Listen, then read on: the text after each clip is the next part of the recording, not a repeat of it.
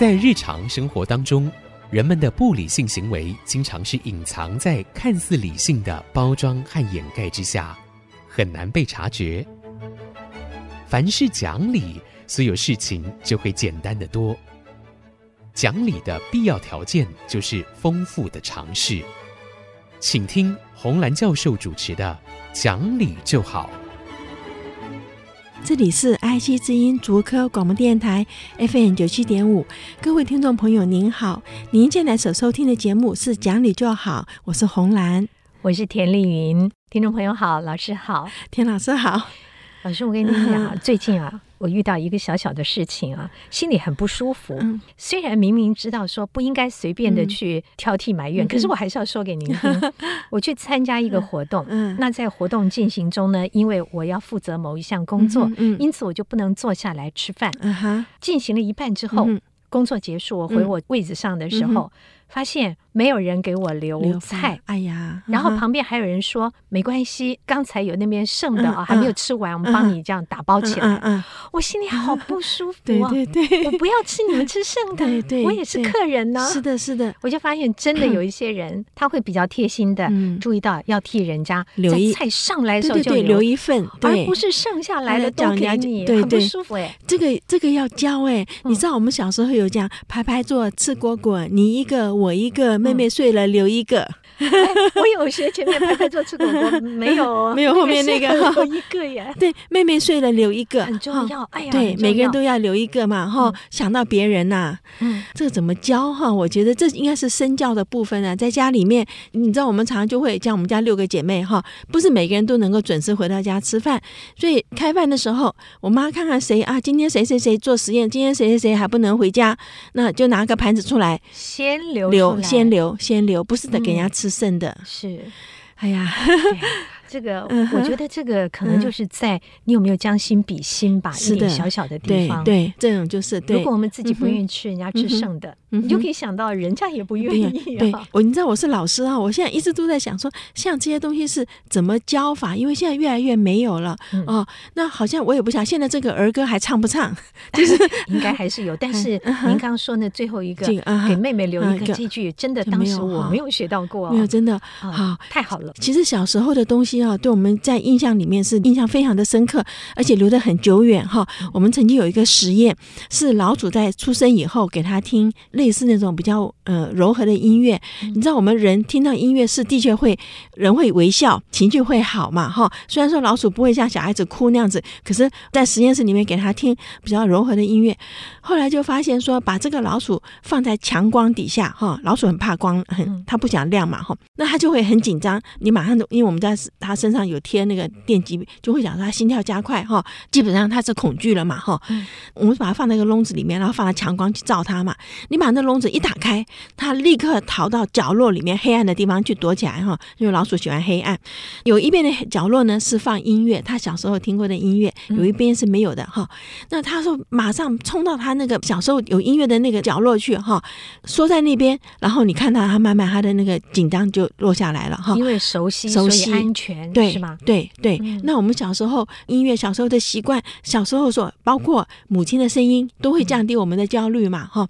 所以这边其实很重要。有时候我也是在想说，在幼儿园里面，我们为什么去给孩子唱儿歌？什么？一方面他押韵，一方面也是教他做人做事的道理嘛。嗯，嗯。后来美国也有个实验，是已经到十九岁的大学生，给他们电击，然后一组，另外就是让他们准备上台去演讲，哈。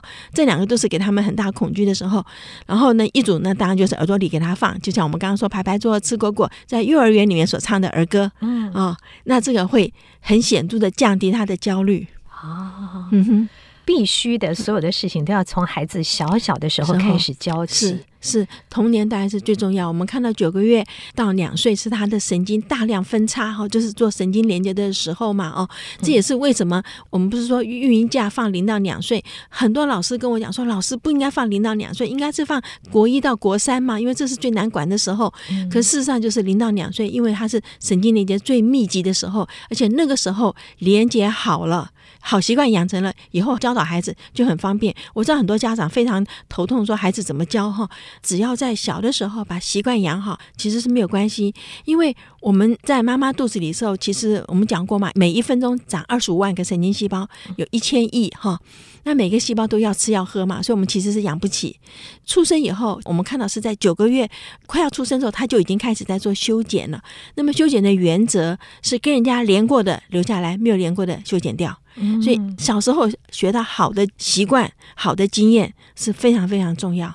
那么回到我们刚刚讲说留一份餐食哈，我在报上看到说有一个太太，她是说她说三十年前她去婆家，就是还没结婚呢哦，去她男朋友家，我想这大概是给公公婆婆看了哈，我想那应该是蛮重要的。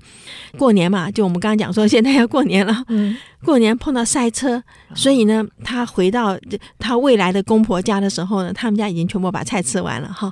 而且呢，因为是过年，外面也没地方买东西吃，就只好将就桌上的剩菜随便吃了一下。他印象非常深刻。他报上写这件事情时候，我在看，我就在想说，哎呀，要是我就不嫁过去了，对不对？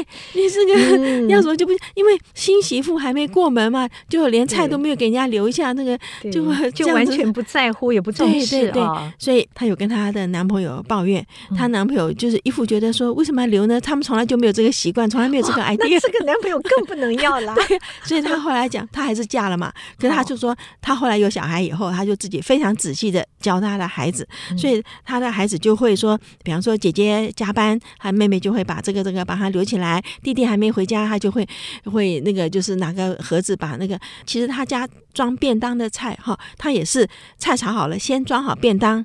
然后再把菜端在桌上，大家一起吃。他说便当菜他不是用剩菜，嗯，那也是一个很很观念啦。对对对，我们很流行一句话说：“给晚回家的人留一盏灯。”对，其实留灯也是一个行动。是那。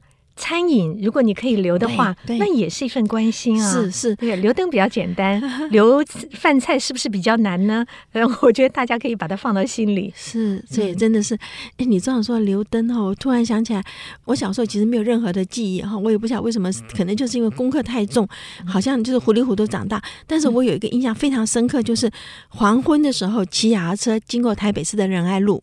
因为我们家在住东门嘛，哈，就是太阳下山，经过台北市的仁爱路，那时候是那个两边是那个椰子树，大的那个大王爷椰子树，我就是看到那个那个，觉得非常的印象非常深刻，就是很高兴，终于这一天熬过去了，啊，因为考试考一整天，对不对？熬过去了，真的要回家了，哈。然后黄昏，所以很多人不喜欢夕阳，可是我我对夕阳非常喜欢，就是我想就是那时候那种观念，也就是回到家，哈，我想家给一个人，就是你不管在哪里吧。回家那个那个感觉，我尤其在医院里面看到，你如果问病重的人哈，他都是一直给你要求，就是要回家，要回家，要回家，嗯，哈，所以家还是最重要的。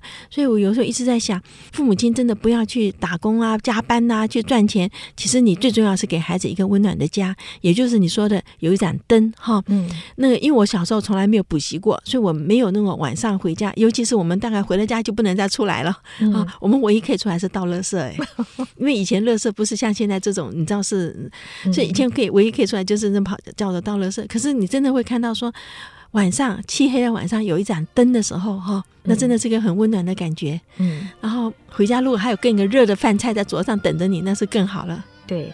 家里面的元素非常多，用一点心就可以让家人感受到，他就喜欢回家。对，我们常觉得孩子，尤其是到了中学之后，孩子不太愿意回家。那你是不是给他营造一个，他觉得那里有人在很温暖的、贴心的等着我，他就会回来。对对，哎，这边的时候，呃，我想尤其是过年哈，游子都要回家。嗯，我想给孩子一个温暖的家，就是像我现在你说，我念中学的时候，那倒是。六七十年前的事情了，可是那种那种夕阳，记忆深刻，记忆深刻。骑着脚踏车能够有个家可以回，是很好的。好，我们这边休息一会儿，马上回来。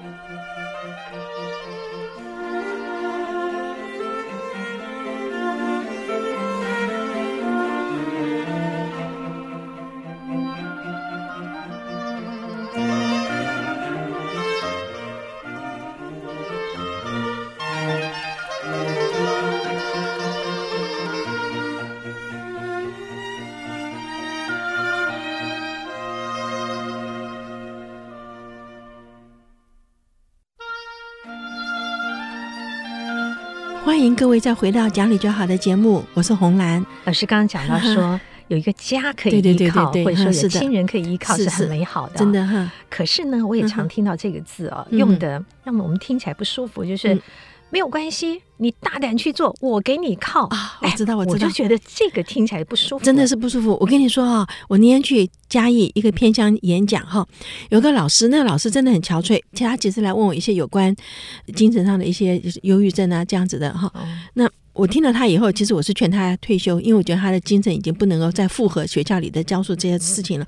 那么他并没有到那种退休的年龄。我稍微问了他一下，说为什么你会这样子不快乐？他给我看了那个报纸的简报哈，就是我们的教育部说，呃，学生安心穿加外套，政府给你靠哈。那个那个他给我看那个简报，他说他很气这个简报，是最主要就是。她的老大是个女生，所以生下来以后，她婆婆其实没什么管。可是老二生下来是个男男生的时候，她婆婆直接把她抱到婆婆的房间去，孩子就是跟婆婆睡。从此就说，虽然是她的孩子，可是基本上她就管不到，也摸不到，就是多半时候就是婆婆在带了哈。那她婆婆最喜欢讲的一句话就是：“不要怕，阿妈给你靠。”对，我为什么刚刚会觉得不舒服？就是因为我听到有人这样讲话，我就觉得。不对耶，你你会把这个听话的，尤其如果是孩子的话，或者年轻学生会学坏，是真的。所以他如果讲什么东西哈，就是他的孩子不听他讲话，而且从小到大就是顶嘴嘛哈。有什么事情他在跟他讲什么，他儿子回头大叫说阿妈哈，就一叫，然后呢他就只好马上住嘴。因为他说，就是这种你也是妈妈做的很很窝囊啦，很不舒服。那么这个孩子真的没办法管教，因为他现在已经高二了哈。那他问我的一些问题，我是觉得说已经有点太晚了啊。打电动交了一些不好的朋友，而且你知道现在不是有那个电子烟吗？那也伤身体啊。对，最主要就是说还是有钱容易有麻烦嘛哈，对不对？他在一开始讲的时候，我就是跟他讲说，那很简单嘛，他现在玩的这些东西。全部都是要花很多钱的，啊，那我说你你控制他的零用钱的话，没有钱就比较不会作怪嘛。他就想说我没有，阿妈会给，对对 对。然后呢，阿嬷其实他阿嬷跟他每个月要要一万块。哦，中学生这太过分了。对，那我他就讲，他就告诉我说，阿嬷住家里吃家里，那这个钱全部是给他的儿子去外面花的哈。所以他其实非常的担心。他也问我说，多少岁叫成年？成年了以后就没有这种少年感化院或者是什么之类的。那我其实是有劝他哈，我说你要找你的婆婆好好的谈。哈，因为现在劝他搬出去已经来不及了，孩子已经太大了啊，已经十六七岁了，搬出去也来不及了。你只能现在就是跟他讲说，断他的金源，没有这么多的钱之后，他网咖也不能去，什么也不能，因为你有钱，你会有一些狐群狗党，因为别人是因为钱来捧着你的嘛，哈，所以这个我说这里面是这个问题。后来我劝他退休，哎，我晓得说他这样拼命赚钱哈，主要就是为要提供他儿子这些这些额外的这些开销，然后念的是私立的学校嘛。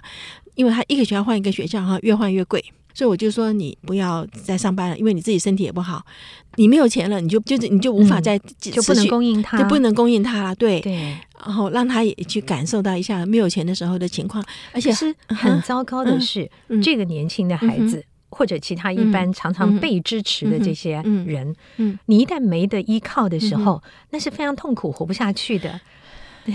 所以我觉得早早要让他们去感受到你没得靠的时候怎么办？是是是可是可恶的是，就像这个阿妈，嗯、他可能不是自己赚钱哦，嗯、也许她有祖产，我不知道。不是他没有，但是他就敢说给着靠，对，这都是不可以的。而且这个是对立嘛，就是她的婆婆把她跟她儿子之间对立起来。嗯，有什么事情阿妈给你靠，就是她阿妈当然比媳妇大嘛，对不对？那你敢怎么样？就是她就是拿出那种、那个、有一天没得靠了，对，谁最苦？谁最惨？是，尤其是哈，我觉得阿妈有一天会过世，对不对？老人家会走，那你这孩子要怎么办？我一直想起来一句话，就是有个游民讲，他说：“我妈舍不得我吃苦，我不懂得吃苦。他说，因为我不懂得吃苦，我吃了一辈子的苦。是就是。这样子哈，嗯。不过最主要是这句话，就是我让我给你靠，好像黑道说的，人家欺负你啊，不怕，来我给你靠，这种就是挑拨离间呢，这个话听了不舒服啊。我们常会觉得这句话如果从字面解读，嗯、有些人会觉得好像很温暖，因为我给你力量，我让你依靠。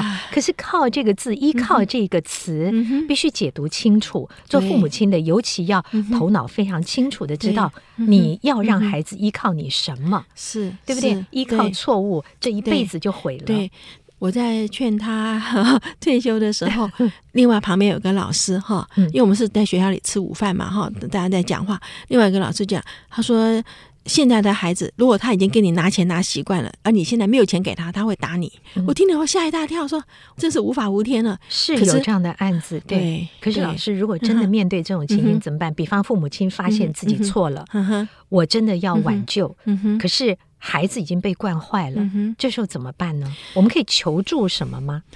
其实啊、哦，我觉得唯一的话就是壮士断腕，嗯，赶出去，或者是比方说，撑到他高中毕业就不再支持他，因为真的有碰到好几个情况哈，就是就是父母亲狠下心来把孩子赶出去以后，这孩子最后回头知道说没有人可以这样子靠，而且知道说你这些朋友一开始是你的好朋友，对不对？一旦你没有钱了。那真的就是马上那个真正的嘴脸就露出来了，所以有人讲说，财富是你的好朋友，对不对？可是朋友才是你真正的财富。所以这个这个观念现在孩子都不懂嘛，有钱一一叫大家都来跟着他捧着他，就那是钱买来的朋友，不是真的朋友。那天我回来骑在高铁上，非常的感慨哈，就是觉得说这种就是溺爱嘛，溺爱出来了以后，啊以后变成社会的负担呐、啊，对不对？那看到这个妈妈一点力量都没有，为什么？因为从小到大这孩子就没有听过他妈妈的话，只要他妈妈讲什么，婆婆一定出来跟他反对，而且当他的面 override 他刚刚讲的话，嗯。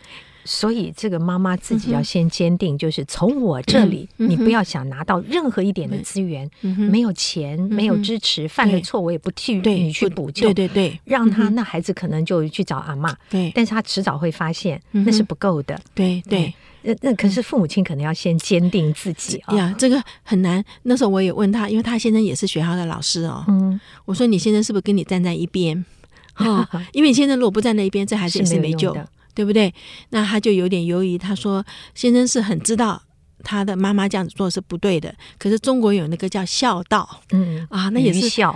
哎，这真的叫愚孝哎，真的是，我不晓得怎么样去说服他说，其实你现在应该老早就会看到阿妈这样子疼这个孙子的时候，就他一步一步的往那个那个败坏的路上走了哈，嗯、对不对？那现在还是在学校里面呢，一旦出了离开了学校，没有人在管的时候，那真的是无法无天了。”所以啊，嗯，听老师这样讲，嗯、我有两个心得，嗯、一个是。